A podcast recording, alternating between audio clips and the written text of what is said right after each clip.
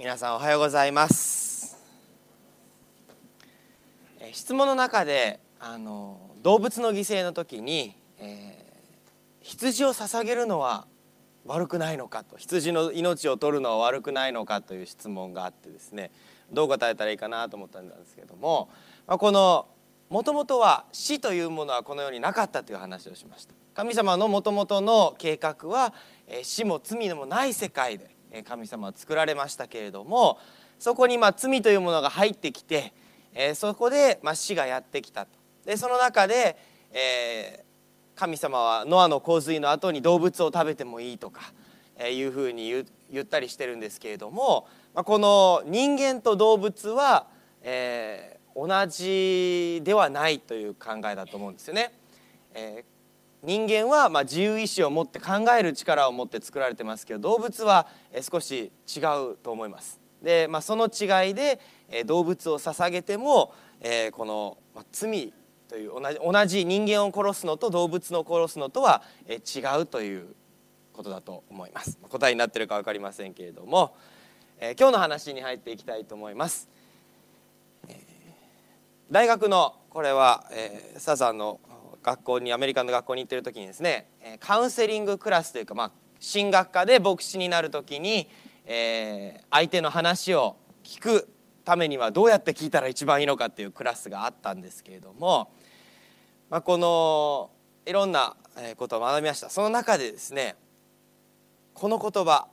あまり言わない方がいいという話がありました。あなたの気持ちわかるよ。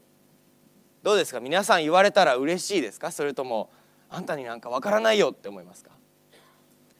これどっちかというどっちにも転ぶことがあるんですね、まあ、同じような体験をしてる人だったらあそうか同じような体験をして例えば自分が、ね、家族を亡くしたこの人も家族を亡くしたっていうことであ私もその時こういう気持ちだったんだよという伝えるといいかもしれませんけれども全く、ね、そう同じような体験をしてないのにあなたの気持ち分かるよと言われても逆効果かもしれません。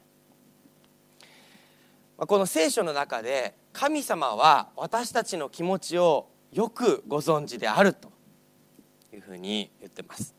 詩篇では全部読みませんけれども「主よあなたは私を極め私を知っておられる」座るのも立つのも知り遠くから私の計らいを悟っておられるもう全てどんな状態の時にも歩くのも伏すのも、え寝てる時もですね、えー語ってる時もそうでない時も全部知ってますと。神様は私たちの全てを知っておられる。どこか遠くに離れようともどこに逃れれば神様が知らないというところがあるんだろうかとこの詩篇を書いた人は言っています。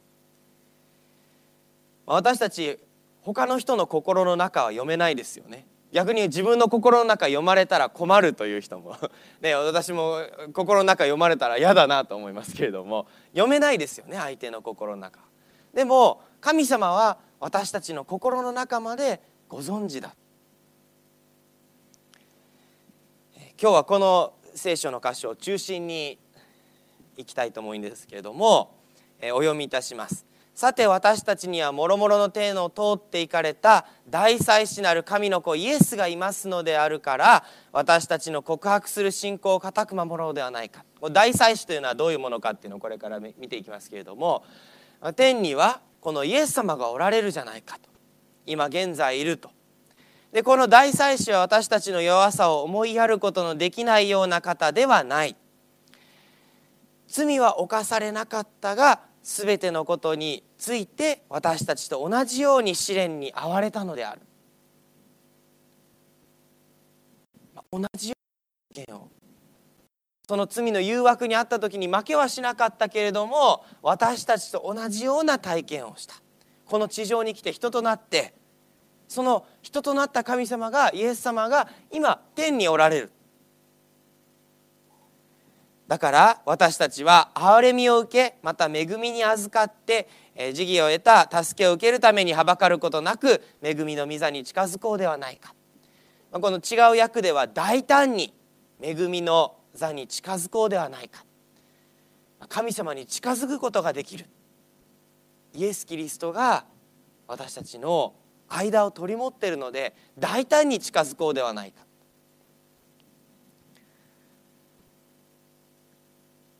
今週はずっとこの「God with us」というタイトルで神様が私たちと一緒に住んでくださる。私たちと一緒にいたい。祈りを通してだったり聖書の言葉を通してだったりいろんなことを通してあなたと一緒にいたい。あなたのことが大好きだよ。大切に思ってるよという話をさせていただいています。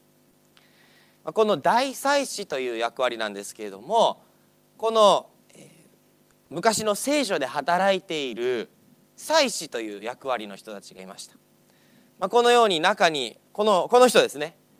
これが大祭司で服装してる人ですけれどももうこの大祭司は言いましたけれども祭司という役割もいて、まあ、この、え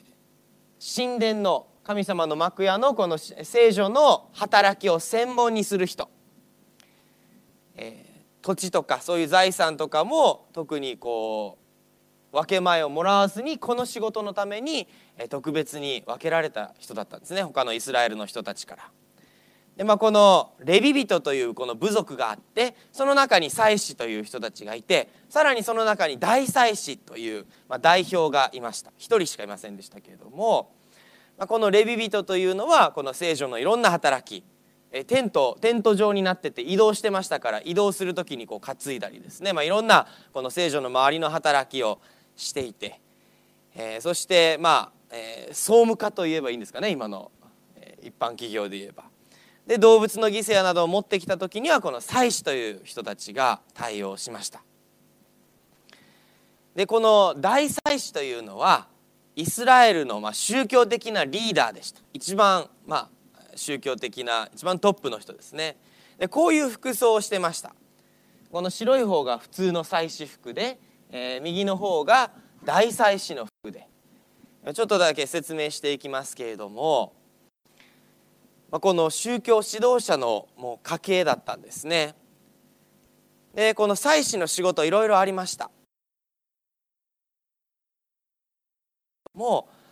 聖女の祭りの仕事をしたり生贄やこの動物犠牲を捧げる時の仕事をしたりいろんなものの管理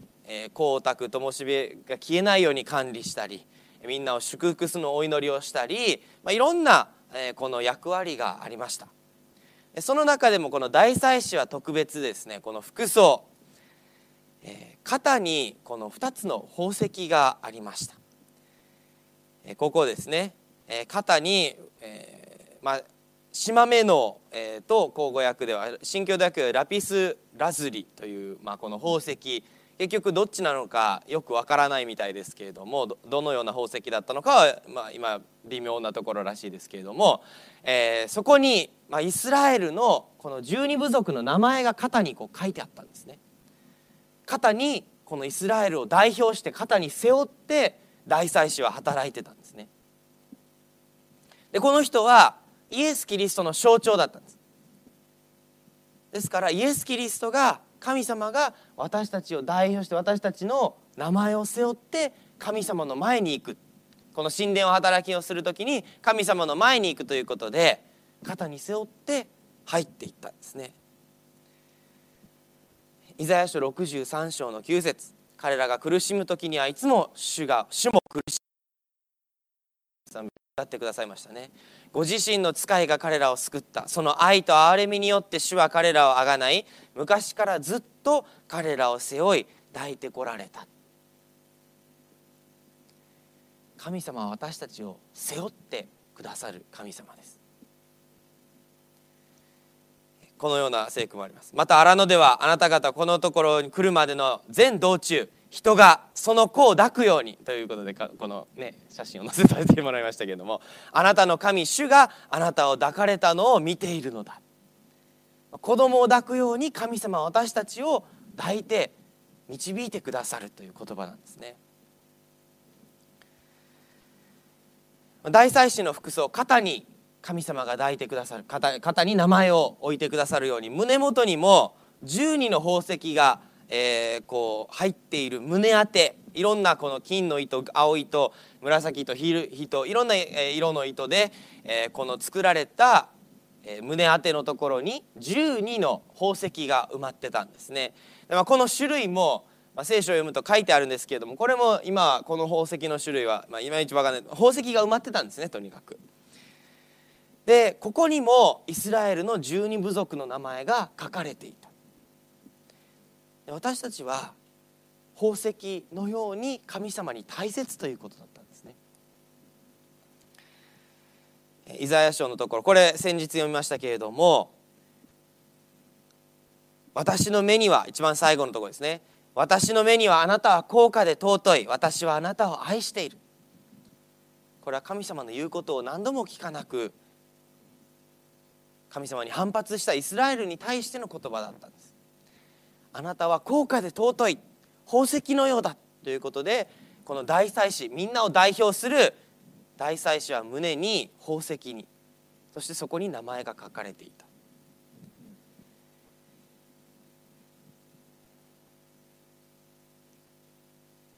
もう別のところです。私は主を大いに喜び我が魂は我が神を楽しむ。主が私に救いの衣を着せ義の上衣をまとわせて花婿が冠をいただき花嫁が宝玉を持って飾るようにされたからである。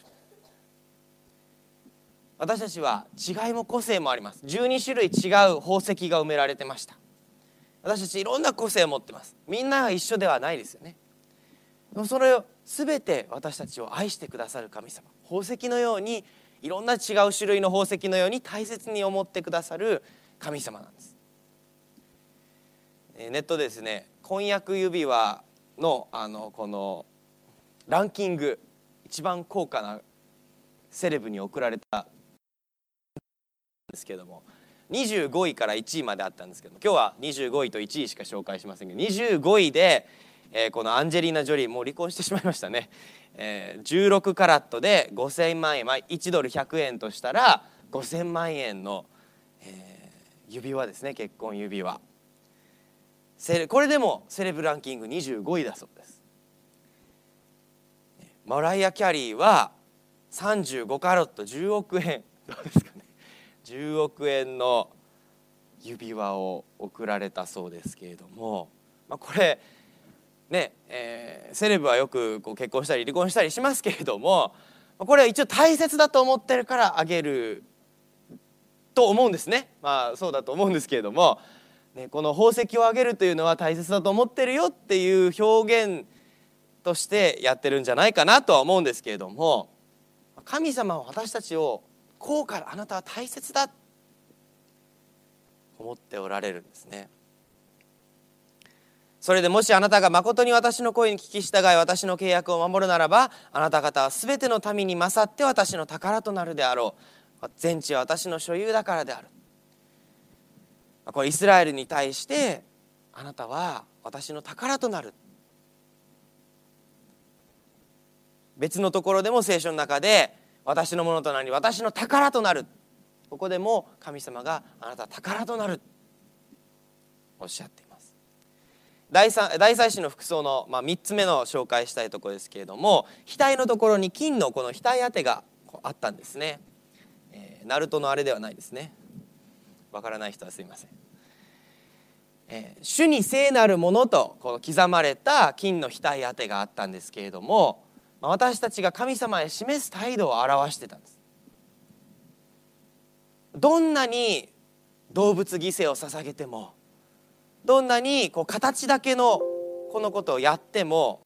すみません。バッテリーが切れそうっていうので入ってないんですかねはいません、え私たち何の話だっけ？はい。どんなに素晴らしいこの礼拝の形式的にやっても私たちの心が神様に向いてなければいけない。心からの礼拝神様を聖なる神様を礼拝する。そのような敬う心神様を大切にする心がこの大祭司の主に聖なるものというこの額当てで表現されてたんですね。聖書の中では聖なるものになりなさいという呼びかけがあるんですね。私たちの力ではなれません。神様が私たちの心を変えてくださるんですけれども聖なる方に倣いあなた方自身もあらゆる行いにおいて聖なるものとなりなさい昨日の夜もお話しましたけれども立法を守ったから神様がもっと愛してくださるのではないという話をしました。でも神様に愛されている私たちは聖なるものになる。そのようなこの生き方をに招かれてるんですね。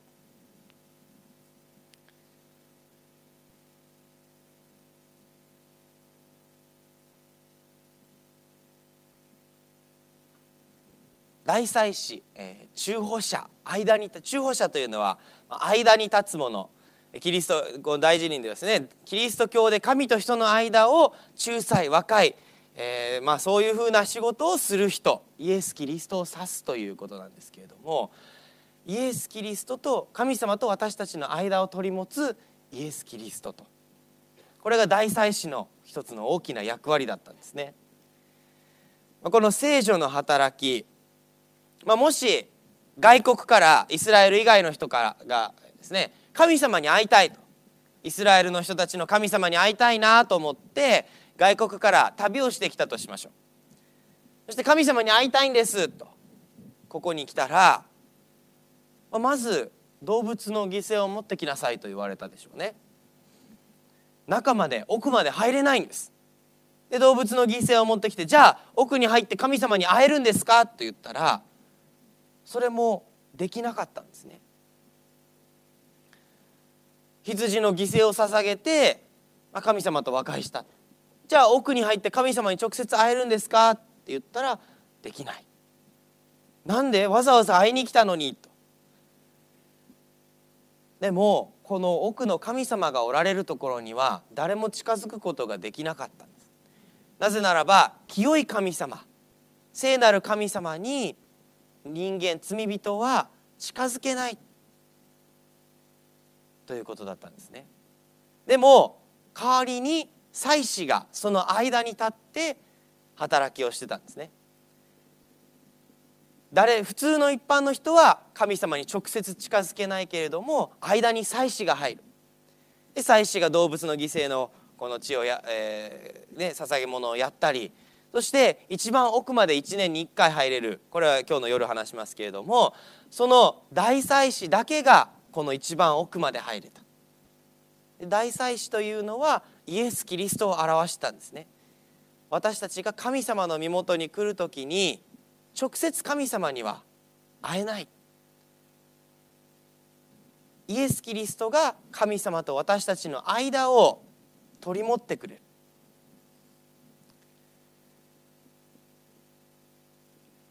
ですから一般の人が来ても奥まで入れない。代わりに祭司が神様のところに全て取り継いでくださる。イエス・キリストが私たちと神様の間を取り継いでくださる。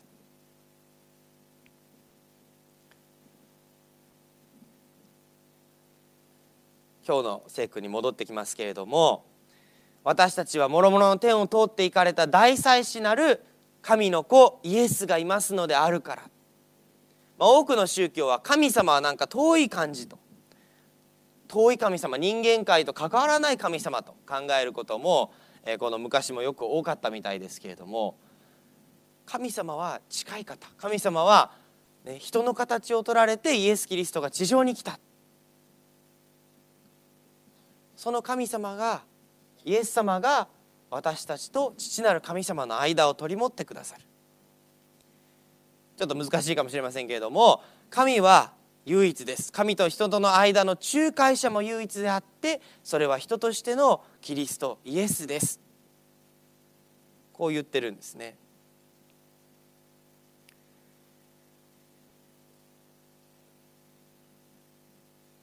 この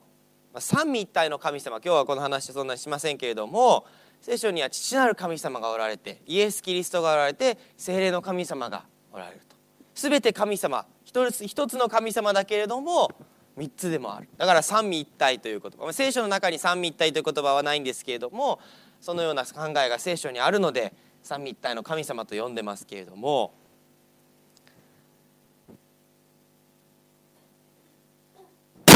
この罪は私たちと神様の関係の間を引き離してしまう。私たちが神様に直接会えない、まあ、人間清い神様と人間の間には隔たりがある。私たち神様に会いたいですと言っても会いに行けない。間に罪という問題があって神様には直接私たちは会えません。でもその間を取り持ってくださる方がイエス・キリストなんですね。このように私たちは信仰によって義とされたのだから私たちの主イエス・キリストにより神に対して平和を得ている。キリストが間に立って私たちが神様がどのような方か理解できる。十字架。となら遠い神様ではないということを示されて私たちと神様との間を自分の死によってつなげてくださった、まあ、中保者間に立つ人という考え方ですね。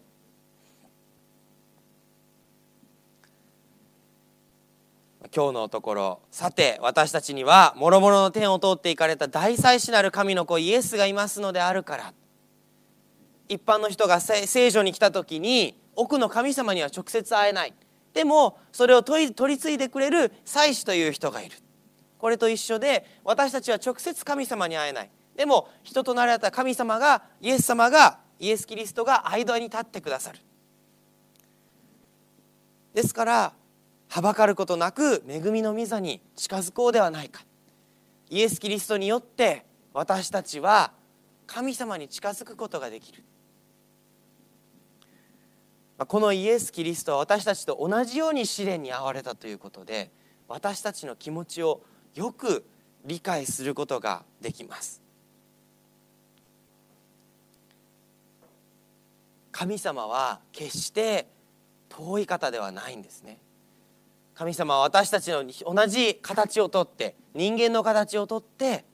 この地上で33年過ごされました。そして私たちの同じように誘惑を受けてそれに勝った私たちの気持ちをよく分かっておられる神様です。ですからこの神様に近づこうではありませんか。皆さん疲れてると思いますので今日は早めに終わりたいと思います。今日の夜はですねこの神様が、えこの罪に終わりをもたらす。もう十分だ。食材日という日が昔あったんですけれども神様が罪をもう終わりにする時罪を清算する時の話をいたします。皆さんのいらしてくださるのをお待ちしております。このメディアはオーディオバースの提供でお送りしました。オーディオバースでは福音を広めるためにお説教やセミナーなどの音声映像の無料配信を行っています。詳しくは http://www.audioverse.org へアクセスしてください。